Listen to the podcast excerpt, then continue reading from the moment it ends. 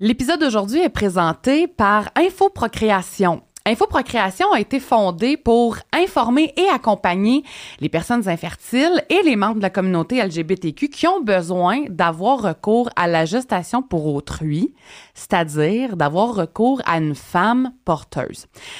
Dans le fond, quand une personne souhaite avoir recours à la gestation pour autrui, Infoprocréation est là pour vous donner tous les outils, les ressources et l'information que vous avez besoin pour votre projet, euh, que vous souhaitiez comprendre les lois encadrant le processus, que vous soyez à la recherche d'une femme porteuse ou que vous soyez à une toute autre étape dans votre démarche, Infoprocréation vous propose des séances d'information sur tout ce que vous devez savoir sur les aspects médicaux, légaux, psychologiques et financiers. Infoprocréation vous donne aussi l'occasion de rencontrer des personnes qui ont terminé un parcours de gestation pour autrui lors des événements qui s'appellent récits de procréation. Les récits de procréation, c'est des rencontres virtuelles en petits groupes et c'est gratuit. Vous pouvez échanger aussi avec des parents d'intention ou des femmes porteuses. Euh, D'ailleurs, le prochain récit de procréation, euh, dans le prochain récit de procréation, on retrouve un couple homosexuel qui vient tout juste d'accueillir leur bébé, qui va vous raconter leur histoire de gestation pour autrui. La séance sera le 22 novembre prochain entre 19h30 et 20h30 et vous pouvez vous, vous inscrire en visitant le info-procréation.ca. Info Procréation, votre boussole en procréation assistée.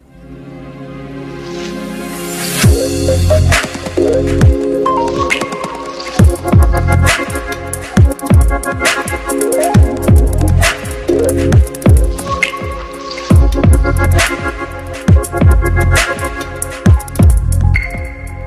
Rebonjour, bienvenue à cette partie 2. Donc, on poursuit la conversation avec Marie-Alexia Allard, psychologue et cofondatrice de la clinique Ensemble. Juste avant de poursuivre avec les questions, Anne-Marie, tu voulais apporter une précision? Oui, en fait, euh, j'avais mentionné euh, une, une, entrevue à Radio-Canada avec la psychologue et chercheuse Catherine Peloquin et l'autre personne que je me souvenais pas de son nom, c'est Diane Franqueur qui est la directrice générale de la Société obstétricien et gynécologique du Canada. Voilà. Alors voilà, c'est dit. Merci beaucoup.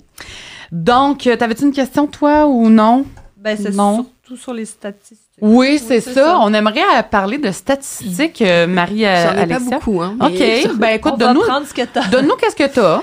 J'ai, On va y aller de même. Euh, j'en ai une, en fait. OK. Hein, donc, euh, c'est 50% des couples qui vont connaître des difficultés d'ajustement c'est-à-dire d'adaptation au contexte de l'infertilité, okay. et des symptômes anxio-dépressifs. Donc, donc, la moitié ouais. des couples infertiles ouais. vont vivre des, euh, ouais. des petits enjeux de santé mentale. Là. Oui, mais, mais c'est ça. Je pense que ce qu'il faut retenir, c'est que, euh, comme on disait dans l'épisode précédent, c'est euh, beaucoup d'émotions, beaucoup de, de montagnes russes avec cette, euh, cette idée quand même que c'est normal de vivre ça, mais c'est vrai que ça peut aussi, ces manifestations-là peuvent prendre plus d'ampleur, peuvent euh, euh, s'aggraver, entre guillemets, je ne sais pas le bon terme que je cherche, mais et, à ce moment-là, amener vers des... des, des, des est-ce que ça pourrait être un trouble anxieux ou des troubles d'adaptation avec humeur anxio-dépressive? Mais je crois que l'idée, c'est surtout de bien comprendre c'est quoi que ça fait vivre. Ouais. Est-ce que qu'est-ce qui fait qu'il y a si peu de littérature et de recherche sur, sur le sujet? Non, ben il y en a quand même. C'est juste que je, les statistiques, je trouve que c'est c'est parlant, puis en même temps ça dit pas grand chose dans ah le sens ouais, où tu sais on, on, on, le sait qu'il y a euh, il y a de la détresse, on la voit. Euh, donc, c'est, j'ai pas. Euh, mais sur le site de étudesducouple.ca, ouais, le site de Catherine Caloquin, vous allez trouver plein d'études où c'est résumé, vous allez avoir des chiffres plus précis. Mais, euh, mais globalement, c'est de garder en tête que c'est, oui, au moins une personne sur deux qui, qui vit des symptômes en lien avec ce parcours-là. Après, il y a toujours une question d'intensité, de durée, qui va faire en sorte que c'est plus important chez certains et puis moins chez d'autres, où, ils arrivent mieux à, à s'ajuster à cette situation-là. Selon toi, selon ton expertise, là, ce que tu observes dans ta pratique, est-ce que le poids psychologique de l'infertilité est tellement lourd que ça fait en sorte que les gens abandonnent leur traitement de fertilité?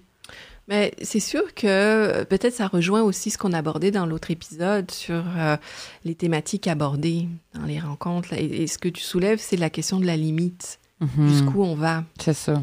Et, ça, oui, à un moment donné, comme couple, un couple peut se dire, mais là, on, on arrête parce que notre limite, notre limite psychologique, notre limite corporelle pour les femmes, la limite financière, la limite... Euh, la limite tout court, en fait, euh, va faire en sorte que euh, un couple va décider que, que c'est trop pour ce couple-là, parce qu'on va avoir des couples qui vont faire euh, quatre fécondations in vitro, puis qui vont dire ben, on continue, puis d'autres, après une, qui vont dire c'est fini. fini pour nous. Donc, mais c'est sûr que c'est comme c'est des, des, traitements qui sont exigeants, avec des répercussions sur le plan psychologique, ça prend beaucoup d'énergie et de courage pour continuer. Donc oui, il y en a qui abandonnent, mais peut-être est-ce que s'ils avaient continué, ça aurait fini par fonctionner? C'est toujours ça la peur des couples. C'est, ben oui, mais si, si on s'arrête, peut-être que ça va être la prochaine, que ça va marcher. Fait que c'est, c'est dur de renoncer quand il y a la possibilité de continuer, mais à quel prix? Ça, c'est une thématique qui revient beaucoup. Quand je parlais de l'idée des rencontres plus ponctuelles, moi, je vais avoir des couples qui vont me dire, ben là, on a besoin de faire le point sur là où on est, qu'est-ce qu'on a vécu jusqu'à présent, et c'est quoi que le médecin nous propose, c'est quoi que ça implique pour, pour, euh, pour nous. Puis là, c'est beaucoup de les accompagner dans, dans cette question-là de, alors au niveau psychologique, au niveau euh, physique, au niveau financier, au niveau de vos valeurs, ça ressemble à quoi là les options que vous avez pour que je les aide et je les accompagne pour trouver leur réponse à eux, mais qui ne serait pas la même pour un autre? Il n'y a pas une recette, c'est ça. Donc, mais la question de la limite revient beaucoup. Puis est-ce qu'il y a des moments où est-ce parce qu'il y a plusieurs différents traitements, on peut passer de faire la fécondation in vitro avec un couple, puis on peut aller aux dents de vulve, on peut aller aux dents de sperme, on peut aller en gestation pour autrui, on peut aller en adoption. Je veux dire, ça découle. Oui. Mais oui. aller de un, changer de, de mm-hmm. je sais pas comment l'appeler, mais changer de, projet, de, projet, c'est aussi, j'imagine, d'autres deuils. Mais c'est d'autres deuils. D'aller vers un don d'ovule, c'est pour une femme, c'est l'œil de l'affiliation génétique. Mm. Mm. Est-ce que. Euh, j'ai entendu souvent des femmes dire Mais je ne sais pas, est-ce que je vais l'aimer, ce bébé-là euh, euh, S'il vient pas de ma génétique? Et d'abord, c'est quoi être mère d'un enfant qui n'est pas lié à ma génétique? Puis là, il y a toute la question de l'adoption. Hein. Les, couples vont dire Ouais, mais on avait pensé à adopter. Puis là non plus, il n'y a pas de, de lien génétique.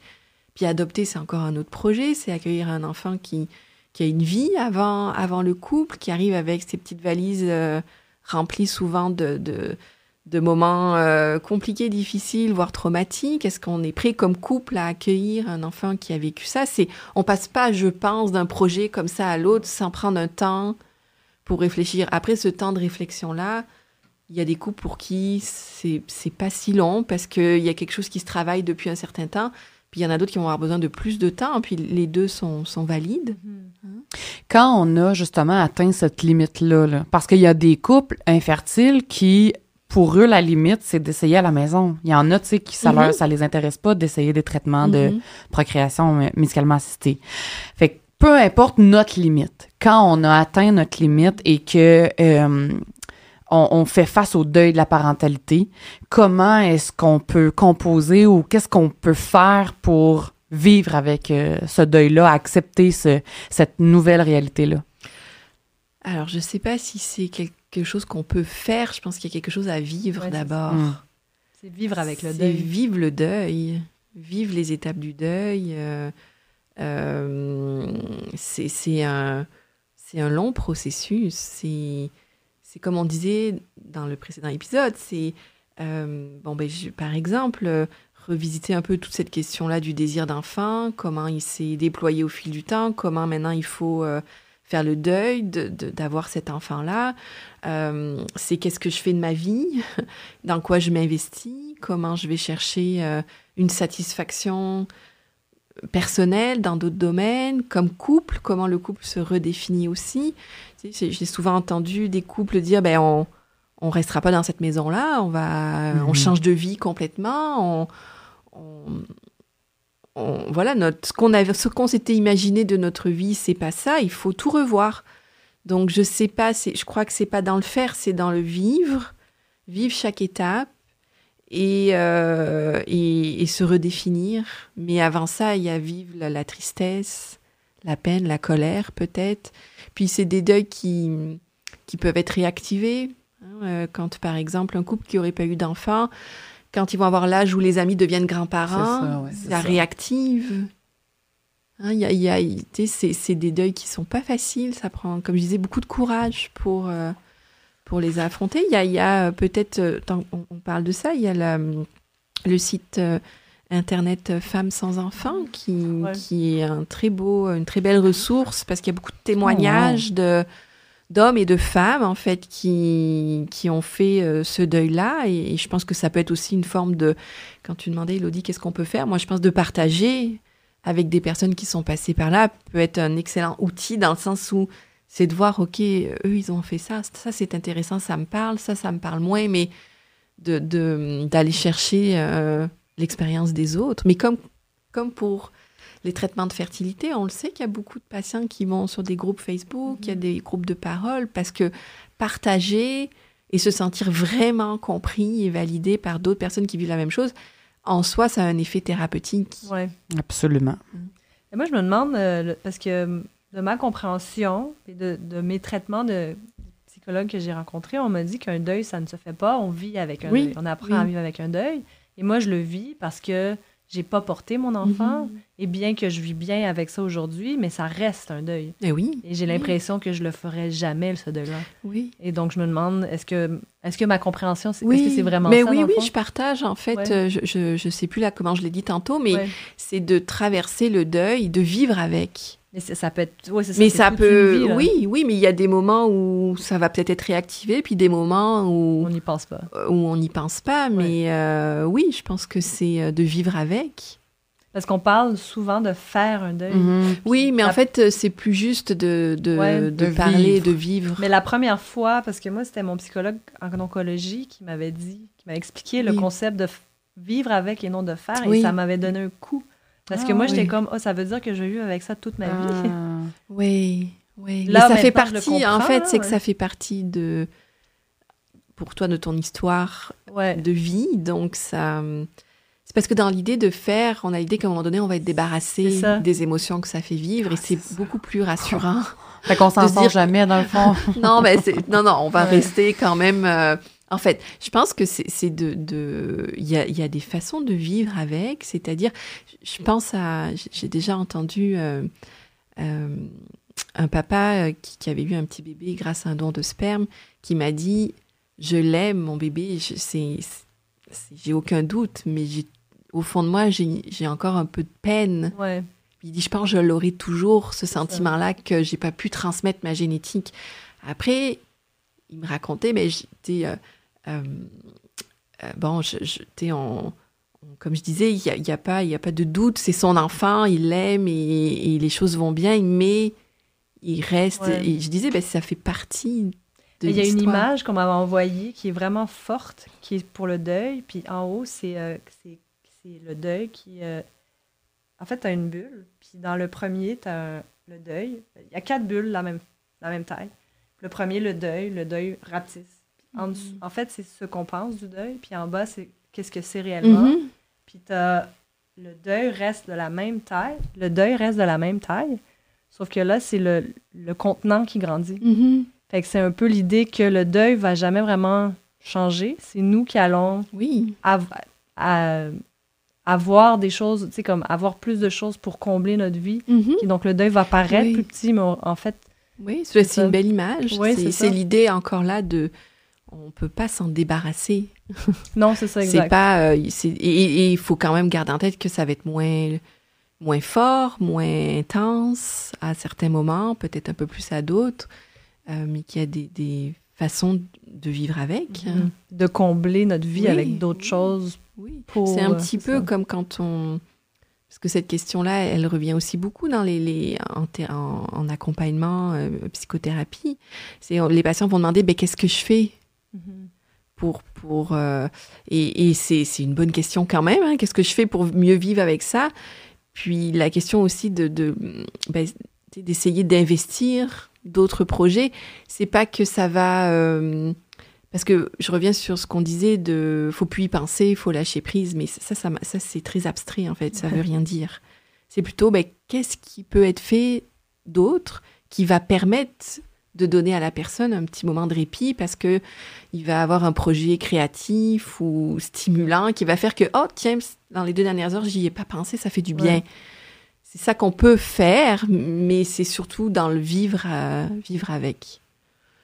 Euh, donc ce que je comprends c'est que ben donc, un processus oui. d'infertilité, c'est rempli de deuils différents à différents niveaux. Puis même quand on arrive au bout, là, on revient à la limite, ben ça se peut qu'on qu'on doive toujours, dans le fond, composer avec des deuils pour pour le reste de notre vie, mhm. possiblement. Donc, tout ça pour peut-être encore mieux faire comprendre aux gens à quel point c'est difficile, l'infertilité, à quel point que c'est pas, c'est pas rien.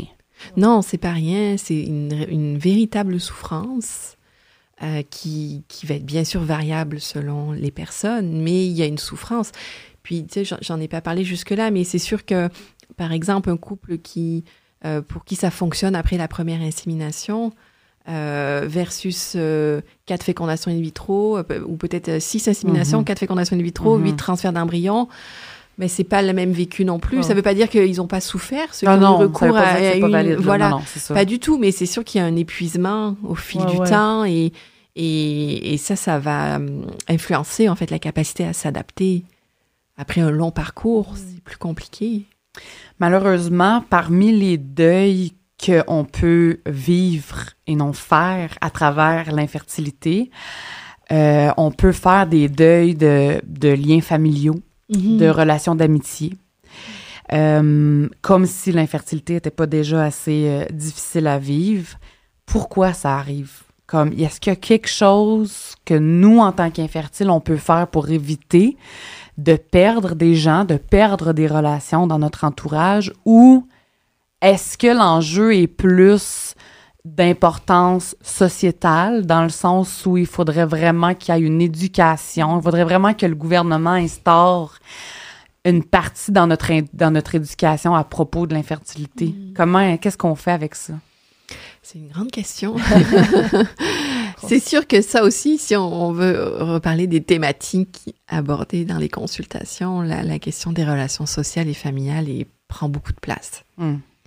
Parce que euh, parce qu'il y a des amis qui peuvent être très compréhensifs, puis il y a des amis qui comprennent moins. Même la famille. Et même la famille, famille et amis. Euh, donc c'est sûr, moi je dis souvent, oui, ça amène un, remaniement. c'est pas un remaniement que je cherche, c'est un... Voyons, c'est comme les relations sociales évoluent. Euh, évoluent. Déjà, il y, a une évolution parce que ce que beaucoup de couples vont raconter, euh, mais quand je dis couple, hein, ça pourrait concerner euh, des femmes euh, solo qui sont en démarche de procréation assistée. Il y a beaucoup de couples qui vont dire, ben voilà, tous mes amis ont des enfants, donc quand on fait des soupers, ben on parle juste enfant, maternité, accouchement, allaitement, et on se sent par rapport. Et donc là, il y a toujours la question de la limite aussi, qui est beaucoup travaillée dans les rencontres. C'est ben est-ce que est-ce que j'y vais à cette rencontre-là alors que je sais que je vais revenir démolie ou est-ce que je choisis que c'est trop pour moi? Et là aussi, dans les personnes qui vont choisir de pas y aller, il y en a qui vont comprendre, des amis, il y en a qui vont pas comprendre, il y en a qui vont trouver ça égoïste. Parce que bien souvent, il n'y a pas cette compréhension de comment c'est remuer le couteau dans la plaie. Que d'aller à un souper où il y a trois femmes enceintes, un bébé de deux mois et et voilà. Donc c'est c'est euh, c'est que ça c'est dur pour les, personnes confrontées à l'infertilité de mettre ça de côté dans un contexte social où on parle que de ben, ce qu'ils rêvent d'avoir. C'est impossible. C'est impossible. Enfin, il y en a qui arrivent, mais, mais je pense que c'est compliqué. C'est compliqué. C'est plus facile socialement d'aller à un événement où euh, c'est pas du tout ça la thématique et que finalement, euh, au contraire, ça va faire du bien. Ça va changer les idées, ça va permettre de penser à autre chose. Mais dans le contexte social ou familial, c'est quand ça tourne tout, beaucoup autour de ça, c'est dur. C'est dur. Et, souvent, c'est que ça vient d'une méconnaissance. Ouais, c'est ça. En fait, ça vient d'une méconnaissance. Donc, moi, la première chose que je dirais aux, proches, aux personnes qui. Enfin, aux proches des, couples confrontés à l'infertilité, c'est de, de, se renseigner vraiment. Puis, tu sais, par exemple, la, la lecture de livres comme le livre de Véronique Leduc, où il y a plein de bandes dessinées aussi euh, qui abordent ça. C'est une très belle façon de se renseigner sur ah ok, c'est ça que ça fait vivre. Et juste se renseigner, ben, ça va permettre de, de ça va permettre de mieux comprendre. Voilà. Après, c'est sûr qu'il peut y avoir dans les groupes d'amis d'autres qui vivent d'autres difficultés et, bon après qui, qui, sont moins disponibles pour comprendre, qui mais, mais ça, ça va dépendre. Mais souvent, on va voir comme les relations sociales et familiales qui, qui évoluent. Fait qu'il y a vraiment des liens qui vont se mettre de côté, on, qui on vraiment les perdre parce que ça. Ouais. Puis ou qui, qui vont peut-être se retrouver un jour. Uh-huh. Et il y a aussi le, le cette, cette, je dirais pas croyance, mais c'est comme, mais là passe par dessus. Oui. C'est pas si grave. Puis comment ça, t'arrives pas à passer par dessus Puis d'où D'où l'espèce de croyance que c'est égoïste, alors que les personnes qui vivent ça ne font pas exprès d'être en mais détresse. Non, mais non, c'est pas une question d'égoïsme. C'est ça, c'est qu'on est en détresse. Ben, c'est ça, mais les gens ne semblent pas comprendre, puis souvent vont penser comme un peu perdre une job ou une relation qui est brisée. Mais ben là, OK, c'est beau, passe par-dessus, mais mais c'est pas, euh, c'est comme si, mais ça, ça vaut pour la santé mentale en général. En général, c'est ça. Il y a des gens qui vont penser que, ben là, là t'es déprimé, euh, euh, passe par dessus. Oui, c'est ça. Mais, mais non, c'est plus compliqué que ça. Puis, tu sais, c'est qu'il n'y a pas encore de reconnaissance que ça mène une, une souffrance qui est très, qui fluctue beaucoup. Il y a des moments, moi, je vois, il y a, je vois des, patients qui à des moments vont dire non là je suis mieux, mhm. on, on, est en pause, c'est plus facile d'aller dans des rencontres où on aborde ces thématiques-là, puis des moments où c'est comme impossible. Euh, puis c'est correct, c'est de, de, mettre sa limite, et puis euh, mais ça se peut que ça déplaise. Ça se peut qu'il y en ait qui comprennent pas, ça se peut qu'il y en ait qui comprennent, mais, mais ça. Euh, qu'est-ce qu'on peut faire en tant que personne qui passe par-dessus, passe au travers d'un processus d'infertilité pour expliquer à nos proches Comment on peut s'y prendre? Et si on si on s'y prend et que ça fonctionne quand même pas, je veux dire. Mais c'est toujours, je pense, de communiquer et de dire écoute, je je peux pas venir à, à, ce souper-là parce que euh, voilà, il y a euh, trois femmes enceintes, un bébé, ça me fait trop de peine, j'y arrive pas, ça me met à l'envers. j'aimerais ça euh, passer du temps avec vous, mais là pour le moment, je j'y arrive pas. Et qu'est-ce qui arrive quand ces personnes-là le prennent personnel et ne comprennent toujours pas? Ben qu'est-ce qu'on peut faire à ce moment-là pour leur faire comprendre? Mais ça, ben c'est que ça vous appartient plus. Non, c'est ça. Là, il faut lâcher prise. C'est ça, exact. c'est c'est c'est dommage, c'est triste, mais c'est peut-être que ces personnes-là vont à un moment donné mieux comprendre, peut-être pas, je sais pas. Mais mais on n'a pas de contrôle sur la réaction du moment. Mais je pense que si une personne qui est confrontée à l'infertilité arrive à dire regarde je ne peux pas c'est trop souffrant pour moi. Déjà là il y a quelque chose qui est nommé qui peut déjà à soi faire du bien de dire j'ai dit ma limite je peux pas. Mm. comment les autres vont réagir? Mais ça ça dépend des autres. des autres. Il y en a qui vont très bien comprendre il y en a qui vont pas du tout comprendre. Mais ça vous savez quand il y a des des événements de vie importants que ce mm. soit euh, l'infertilité ou d'autres choses, c'est pas rare qu'on voit des relations sociales qui évoluent. Euh, c'est la vie aussi. Hein. On se fait des nouveaux amis. On, se fait des amis infertiles. On en perd, on, en perd peut-être euh, certains autres. Oui, c'est vrai. J'avais pas vu ça comme ça. Euh, tu tu, tu dis souvent, ben, tu dis beaucoup dans un, dans un contexte de sortie ou de, de mm. soirée où il y a des gens enceintes, où il y a des enfants, mais personnellement, ce que je trouve le, plus euh, souffrant, c'est les annonces de grossesse. Oui. Euh, c'est extrêmement difficile parce que mm. ça me fait pas plaisir de me faire annoncer ça. Mais moi, ça me fait pas plaisir de réagir comme je réagis. Mm-hmm mais c'est incontrôlable. Je fais pas exprès, tu sais. Mais non.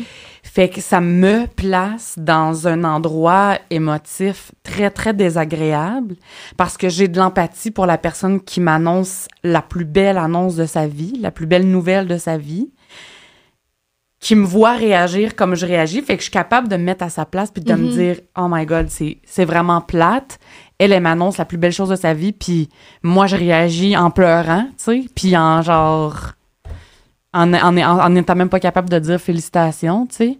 Mais, euh, ouais, ça, ça, je trouve ça difficile. Puis, en fait, personnellement, là, tu sais, si on peut euh, peut-être donner des trucs ou des pistes, puis si t'en as d'autres trucs, euh, d'autres pistes, euh, tu, tu pourras renchérir. Mais je pense que de mon côté, ce qui est la me- meilleure chose à faire pour une annonce de grossesse, c'est pas de me le dire en pleine visage, en pleine face. C'est de me le dire soit par texto ou Mhm. par téléphone. Appelle-moi une minute, Mhm.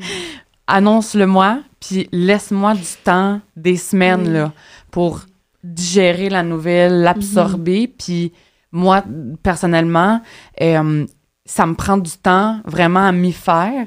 Puis, mais après, je suis capable. Une fois que j'ai comme assimilé puis digéré la nouvelle, je suis capable de- d'aller les voir puis de leur dire félicitations. Des fois, ça, des fois, je serai pas capable. Des fois, ça va être difficile, mais je vais quand même être capable d'être, de continuer d'être en relation avec eux puis de m'intéresser à eux.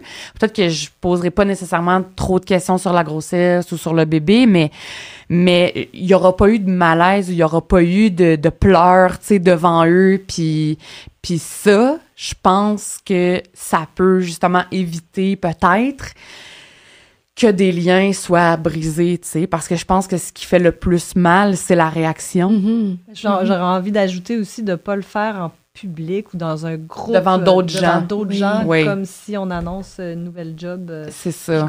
sais. Mhm. Parce que j'ai déjà j'ai dit euh, dans, dans un de nos euh, épisodes précédents que euh, les seules personnes pour qui je suis contente sincèrement de leur grossesse, c'est les personnes qui ont eu de la difficulté à tomber enceinte. Puis, puis, puis juste, puis là, je l'ai pas expliqué pourquoi, mais c'est parce que je suis soulagée que leur souffrance soit finie. Mhm. Et aussi parce que ça me donne espoir Oui. à quelque part que ça puisse fonctionner pour moi aussi, tu sais. Fait que, puis, tu sais, euh, don't get me wrong, là, je- je- en français, euh, mais avant que je me mette à vivre de l'infertilité, j'étais sincèrement et profondément heureuse pour les annonces de grossesse, Mhm. là, parce que je trouve vraiment que c'est la plus belle chose au monde. Vraiment. Mais c'est à partir du moment où tu te mets à vivre ça que t'es juste plus capable d'être contente. T'es plus capable. Puis c'est, c'est rien contre personne, t'en veux pas à Non, personne. Non, non, tout à fait. C'est, en fait, c'est, c'est, encore là une fois, je vais dire quelque chose de très simple. C'est normal. Comment Mm. se réjouir euh, profondément euh, C'est dur de, de, de ressentir cette joie-là si soi-même La on est souffrance dans un est tellement grande Mais que la joie, elle peut pas prendre le non, dessus. Non, puis c'est pas euh, peut-être c'est pas personnel à ces personnes-là. C'est jamais personnel. à- voilà, ces c'est l'annonce de la grossesse, c'est l'annonce de ce que la personne attend depuis peut-être des années. Et effectivement, euh, c'est que- quelque chose que j'entends souvent, l'idée de ne pas se le faire annoncer dans Voilà. un grand groupe, ou mais plutôt que euh, la personne, la femme qui est enceinte, ou bon, ou le couple euh, passe un appel Ouais. ou, ou le fasse en- plutôt en- de façon individuelle, euh, parce que ça permet de de de pas avoir à gérer une vague d'émotions très intense devant tout le monde. Euh, mais c'est c'est quelque chose, ça, ça fait partie aussi des thématiques qu'on entend beaucoup parler. Ce que j'ai souvent vu aussi ou entendu ou qu'on m'a dit, c'est qu'il y a des, euh, des femmes ou des couples ou des hommes, euh, c'est souvent plus souvent des femmes là, qui vont vont pas aimer nécessairement. en fait, vont dire, si essaye d'éviter de parler de ça devant. En fait, vont communiquer, Oui. comme tu l'as dit. Mais qu'après ça, pour les personnes non infertiles qui veulent tomber enceinte ou qui viennent de tomber Mhm. enceinte, pour eux, c'est comme euh, brimer leur bonheur. Oui. Hmm. Et oui, mais à un moment donné, comment? Oui. Mais c'est oui, c'est parce que c'est vrai aussi qu'elles ont le Ouais. droit d'exprimer leur bonheur, mais peut-être qu'il faut le faire au- auprès de personnes qui sont pas confrontées à l'infertilité. Ben, ça. C'est-à-dire, c'est d'accepter que euh, à ce moment-là de la vie, euh, cette grossesse-là et le bonheur que ça suscite pour ces personnes-là ne pourra peut-être pas être partagé avec une amie qui était très proche, parce que cette amie-là vit de l'infertilité. C'est c'est peut-être que si chacun, chacune arrive à dire, regarde, moi j'ai besoin d'en parler, je- puis je peux en parler avec d'autres personnes, puis toi, tu- c'est dur de, de m'entendre parler de ça, je comprends. C'est- vraiment de communiquer, puis, puis de se dire, regarde, je- on, on- on reste en contact, mais et- bon, voilà, pour le moment, notre relation est comme ça. Ça se dit aussi, Mhm. ça se nomme, c'est c'est possible de Mais dire Peut-être ça. aussi pas comparer, de dire, ben là, toi, tu brilles mon bonheur. Mais, non, mais là non plus, c'est pas l'intention de la personne qui est confrontée à l'infertilité, c'est pas de brimer le bonheur des autres. Non. C'est pas ça l'intention. En aucun temps. C'est juste de dire, à ce moment-là de notre vie, notre relation va devoir évoluer et on sait pas où est-ce que ça va nous mener, mais au jour d'aujourd'hui, on peut on peut pas euh, rester euh, en lien comme on l'était avant. Mm-hmm. Et ça amène ça, ça rajoute aussi des deuils puis de la tristesse, mais mais c'est aussi être confronté à l'infertilité, c'est aussi se choisir mm-hmm. et dire je peux pas en ce moment être dans ce contexte-là, ça m'amène trop de souffrance. J'aimerais ajouter que hum, personnellement, les grossesses les plus difficiles, c'est les gens les plus près de moi. Mm-hmm. Mon frère, mm-hmm. mes meilleurs amis, c'est ce qui est le plus souffrant. Ce sont les grossesses les plus difficiles. Euh, et euh, puis je, je, suis je suis extrêmement chanceuse parce que j'ai eu un entourage prêt, vraiment compréhensif et, et rempli de... J'ai de la misère à dire compréhension parce que je pense que tu comprends jamais vraiment l'infertilité tant que tu l'as pas vécu, là, mais, mais c'est, j'aimerais juste comme dire que c'est très important pour l'entourage. Je m'adresse à l'entourage des infertiles, que c'est très important d'être vigilant, d'être doux et d'être, mhm compréhensif parce qu'en aucun temps on est égoïste, en aucun temps on pense à nous, bien au contraire, on essaye de vraiment penser à vous, mais on est juste, on n'a pas la capacité.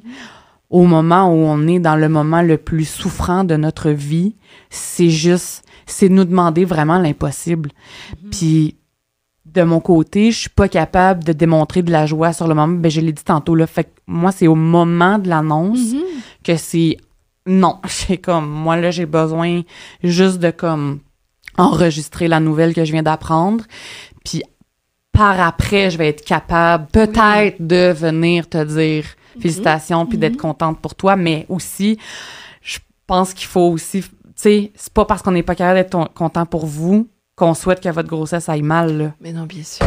Jamais de la vie là, tu sais comme Ma meilleure amie, elle a accouché prématurément. J'étais stressée. J'avais de la misère à, m'endormir le soir, tu sais. Je veux dire, même si j'avais de la difficulté à la voir enceinte, puis à savoir qu'elle était tombée enceinte, puis pas moi, ben, je, care vraiment quand même mm-hmm. beaucoup pour son bien-être, puis sa santé, puis ce petit bébé-là que j'aime plus que tout que tu sais plus que mm-hmm. tout au monde tu sais parce que je suis sa ma tante quand même là. Mais euh, mais ouais c'est ça. Fait que je sais plus euh, je pense pas je voulais rien dire d'autre. Mais c'est ça ça dépend les relations tu sais ça dépend. Comme je disais il y a, y a hum, des personnes qui vont comprendre d'autres moins. Mais euh, pas de contrôle sur ce mm. sur les, émotions des autres non mais par contre on on a du contrôle sur ce qu'on peut dire ouais et, expliquer. Après, est-ce que ça va être compris ou pas Mais ça, ça dépend. Il y a des gens qui sont très compréhensifs et. C'est pas toujours facile d'expliquer quand on est en pleine détresse non plus. Non, non, non, non, tout à fait. C'est bien non, bien sûr. Puis qu'on essaie de parler en pleurant avec le moton dans la gorge, là, tu sais. Des fois, c'est pas chic, chic, mais bon. Bon, en, plus de toutes les difficultés qu'on vient déjà d'aborder mm-hmm. à travers un processus d'infertilité, il y a certains couples qui vont se laisser qui vont se séparer. Il y a des couples qui ne passent pas au travers. Qu'est-ce qui explique ça? Euh, bon, je, reviens à ce que je disais dans l'épisode précédent. Euh, ça va aussi dépendre. Alors, en soi, l'infertilité et le recours au traitement de fertilité sont des facteurs de stress pour le couple. Euh, mais il y a quand même les couples passent au travers quand même. Je, je, puis suis pas certaine au niveau des taux de séparation, mais je pense pas qu'il y en ait plus que que dans la population euh, générale. Ah non, hein? Non, même même je, notais euh, aussi au niveau des c'est les travaux de Catherine Péloquin, les couples infertiles ne diffèrent pas des couples fertiles au niveau de la satisfaction relationnelle. Ah ouais. Même qu'elle a une étude qui a mis en évidence les bénéfices conjugaux. OK de l'infertilité. Ouais. Euh, je, je, les ai pas, il y en a cinq, je les ai pas tous en tête, ah, mais l'idée c'est que y a, le couple se rapproche, devient plus fort dans l'épreuve, développe une meilleure communication, compréhension. Puis ça, je l'entends quand même souvent des couples qui vont dire on n'a jamais été aussi proches, euh, ça nous ça nous rend plus fort, etc. Euh, donc ça c'est un premier point, mais c'est sûr que ça peut fragiliser une relation de couple. Ça amène il y, y, a des décalages dans les couples, dans la façon de vivre l'infertilité et les traitements. ne serait-ce que les traitements qui se passent principalement dans le corps des femmes, ben, pour les hommes, c'est beaucoup moins invasif, mm. beaucoup moins de rendez-vous, bien qu'ils peuvent être présents à chaque rendez-vous, mais, mais c'est moins, il n'y a pas d'injection d'hormones, etc. Donc, déjà là, ça crée un décalage. La limite, juste la limite, hein, il y a des femmes qui vont dire, moi, je peux plus, mon corps, là, c'est terminé. Et forcément que l'homme, il n'a pas cette limite-là, mais il peut être très compréhensif sur la limite qu'a sa, sa conjointe. Euh, donc, donc ça, ça peut amener des, des, en fait, des tensions, des décalages dans la relation euh, de couple. Et, euh, et c'est sûr que si c'est un couple qui était solide avant, a plus de chances hmm. de rester solide. Si c'est un couple qui a vivé des difficultés mm-hmm. de couple avant l'épreuve de l'infertilité, ben, c'est probablement eux qui sont plus à risque de se séparer parce que ça. va exacerber des difficultés qui étaient présentes. Ouais, c'est ça. Mais euh, l'idée, c'est que il y a le parcours de fertilité, il y a les ressources individuelles, les ressources du couple, puis tout ça euh, se tricote ensemble pour s'adapter. Mais comme je disais, un parcours plus court, avec un couple qui fonctionnait bien, avec des bonnes ressources, va probablement passer au travers. Un couple qui euh, vivait déjà des difficultés ou qui manque de ressources individuelles et qui est en traitement de fertilité depuis 5 ans sont peut-être plus à risque, quoique ça ne veut pas dire qu'ils vont pas passer au travers.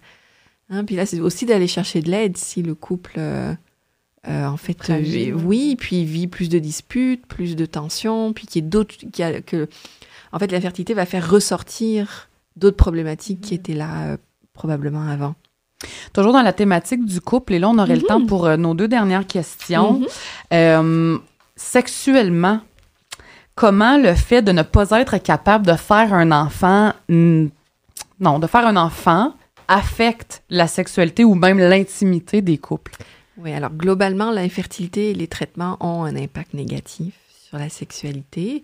Hein, commencer un, suivi en clinique de fertilité, c'est laisser la médecine entrer dans son intimité. Exact, ouais. Ah, hein, D'emblée, le premier rendez-vous, le médecin va demander euh, la fréquence des relations sexuelles. Bon, euh, il va y avoir beaucoup de, d'examens, euh, bien évidemment, que ce soit une échographie endovaginale, bon, tu sais, où, il y a beaucoup de femmes qui vont dire, je suis tannée que mon corps soit tripoté. Voilà, soit j'ai des examens, puis euh, si euh, une femme est, pudique, c'est compliqué, c'est stressant. Euh, pour les hommes, produire un échantillon de sperme, ben, s'il y en a qui sont pas à l'aise avec ça, c'est comme dans une clinique de fertilité, c'est particulier. Donc, c'est vraiment laisser rentrer euh, la médecine de la reproduction dans l'intimité du couple.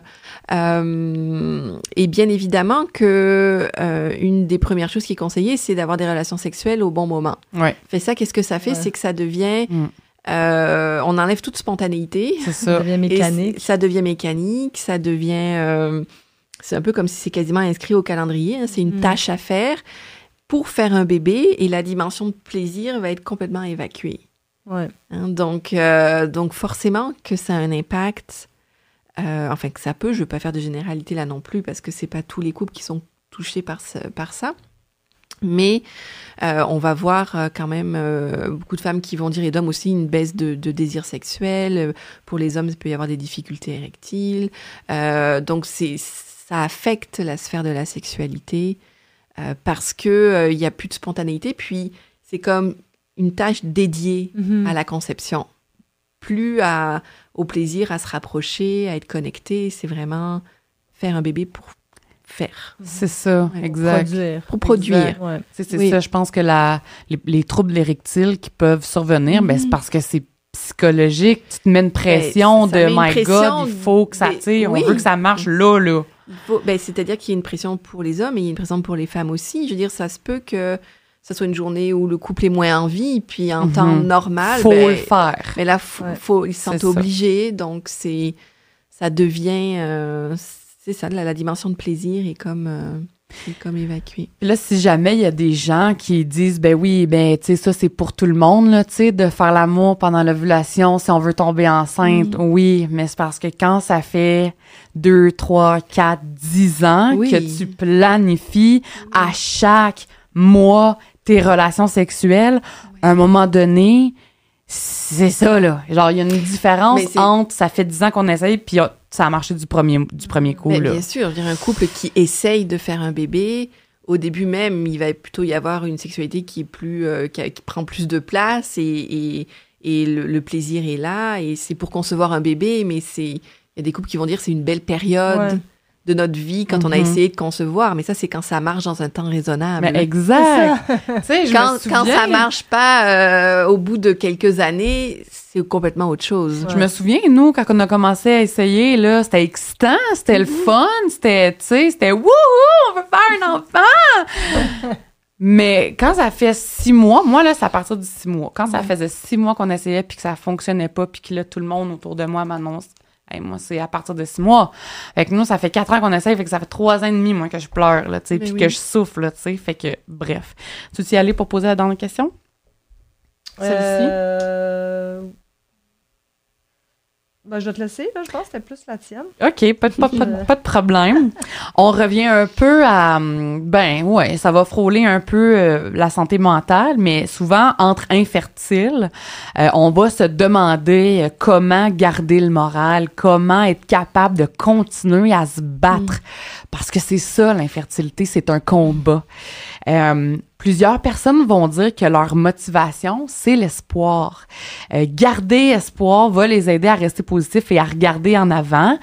Mais des fois, ça se peut qu'on ait épuisé toute notre réserve d'espoir, Mhm. puis de l'espoir, il y en a plus, puis on sait plus comment, euh, ben, comment aller en chercher ou comment se motiver, euh, tu sais, autre, autrement?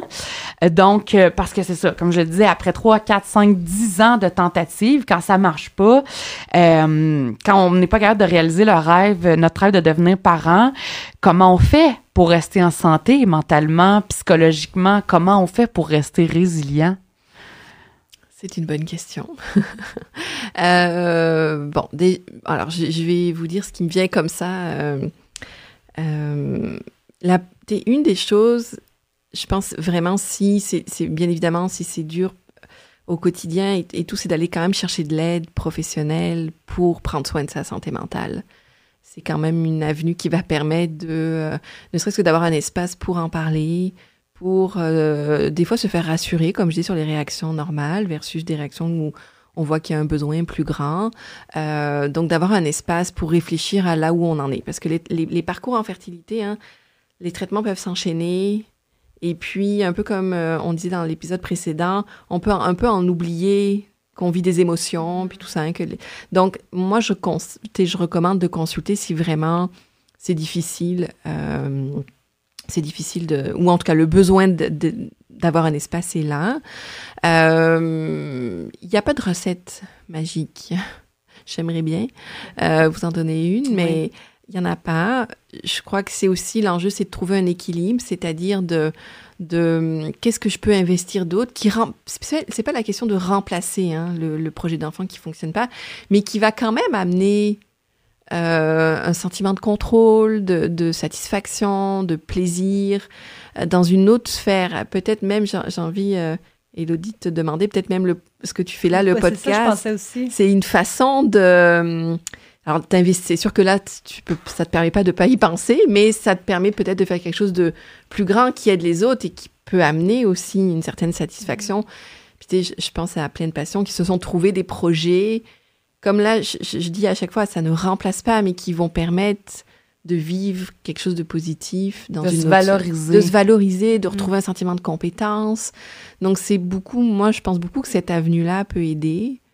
Euh, mais, bien évidemment, que ça remplace pas un enfant. C'est pas la question et, et même pas à se, on se pose même pas la question. Mais c'est plus, ça aide à, ça aide à, à trouver un équilibre puis à avancer dans la vie parce que, euh, parce que la vie passe. en la vie continue. La vie continue. Mhm. Et, et donc de trouver cet équilibre-là, c'est pas évident, mais je pense vraiment que c'est une avenue qui peut être aidante d'investir d'autres sphères.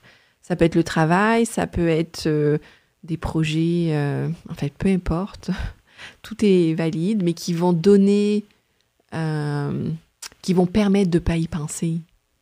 Mais pas en se disant, parce que ça sert à rien de se dire, faut pas que j'y pense, faut Non, pas que j'y non, pense. ça, marchera pas, là. Non, non. Mais c'est plus, OK, je, je, je- je commence tel projet et ça m'aide à, à, traverser. Puis ça n'empêche pas que un le peu projet... thérapeutique dans le fond. Oui, complètement. Mais ça n'empêche pas que le projet d'enfant continue, puis les rendez-vous, puis tout ça.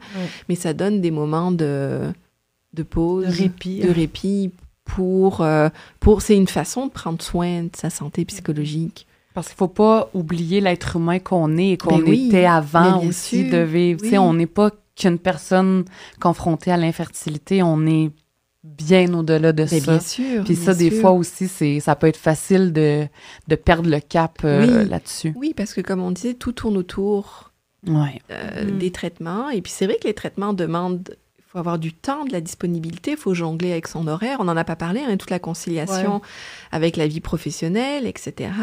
C'est dur de, de, faire autre chose, mais euh, c'est d'essayer petit à petit de, de, préserver des sphères de la vie pour euh, vivre. Euh, pour continuer d'être heureux. Oui, mais oui. Fait que sur ça, ben, faites attention à vous. Allez consulter, euh, trouvez-vous des activités qui vous passionnent ou c'est ça, découvrez autre chose de complètement nouveau, euh, partez un podcast. Euh. puis c'est ça. Puis la vie continue. Des fois, c'est difficile de se le rappeler, là. J'en sais quelque chose, mais la vie continue. Puis essayez d'être heureux quand même. Marie-Alexia Allard, psychologue et cofondatrice de la clinique Ensemble, un un énorme merci. Avec plaisir. D'être venu nous voir et, et de nous avoir mieux éclairé sur l'infertilité. Euh, je suis très La reconnaissante. Santé mentale. Oui, euh, ouais. oui. donc un gros merci. Merci à vous d'avoir été à l'écoute. Puis on se retrouve euh, pour les prochains épisodes avec docteur Pierre Miron de la clinique Fertilis. Ciao. Bye bye.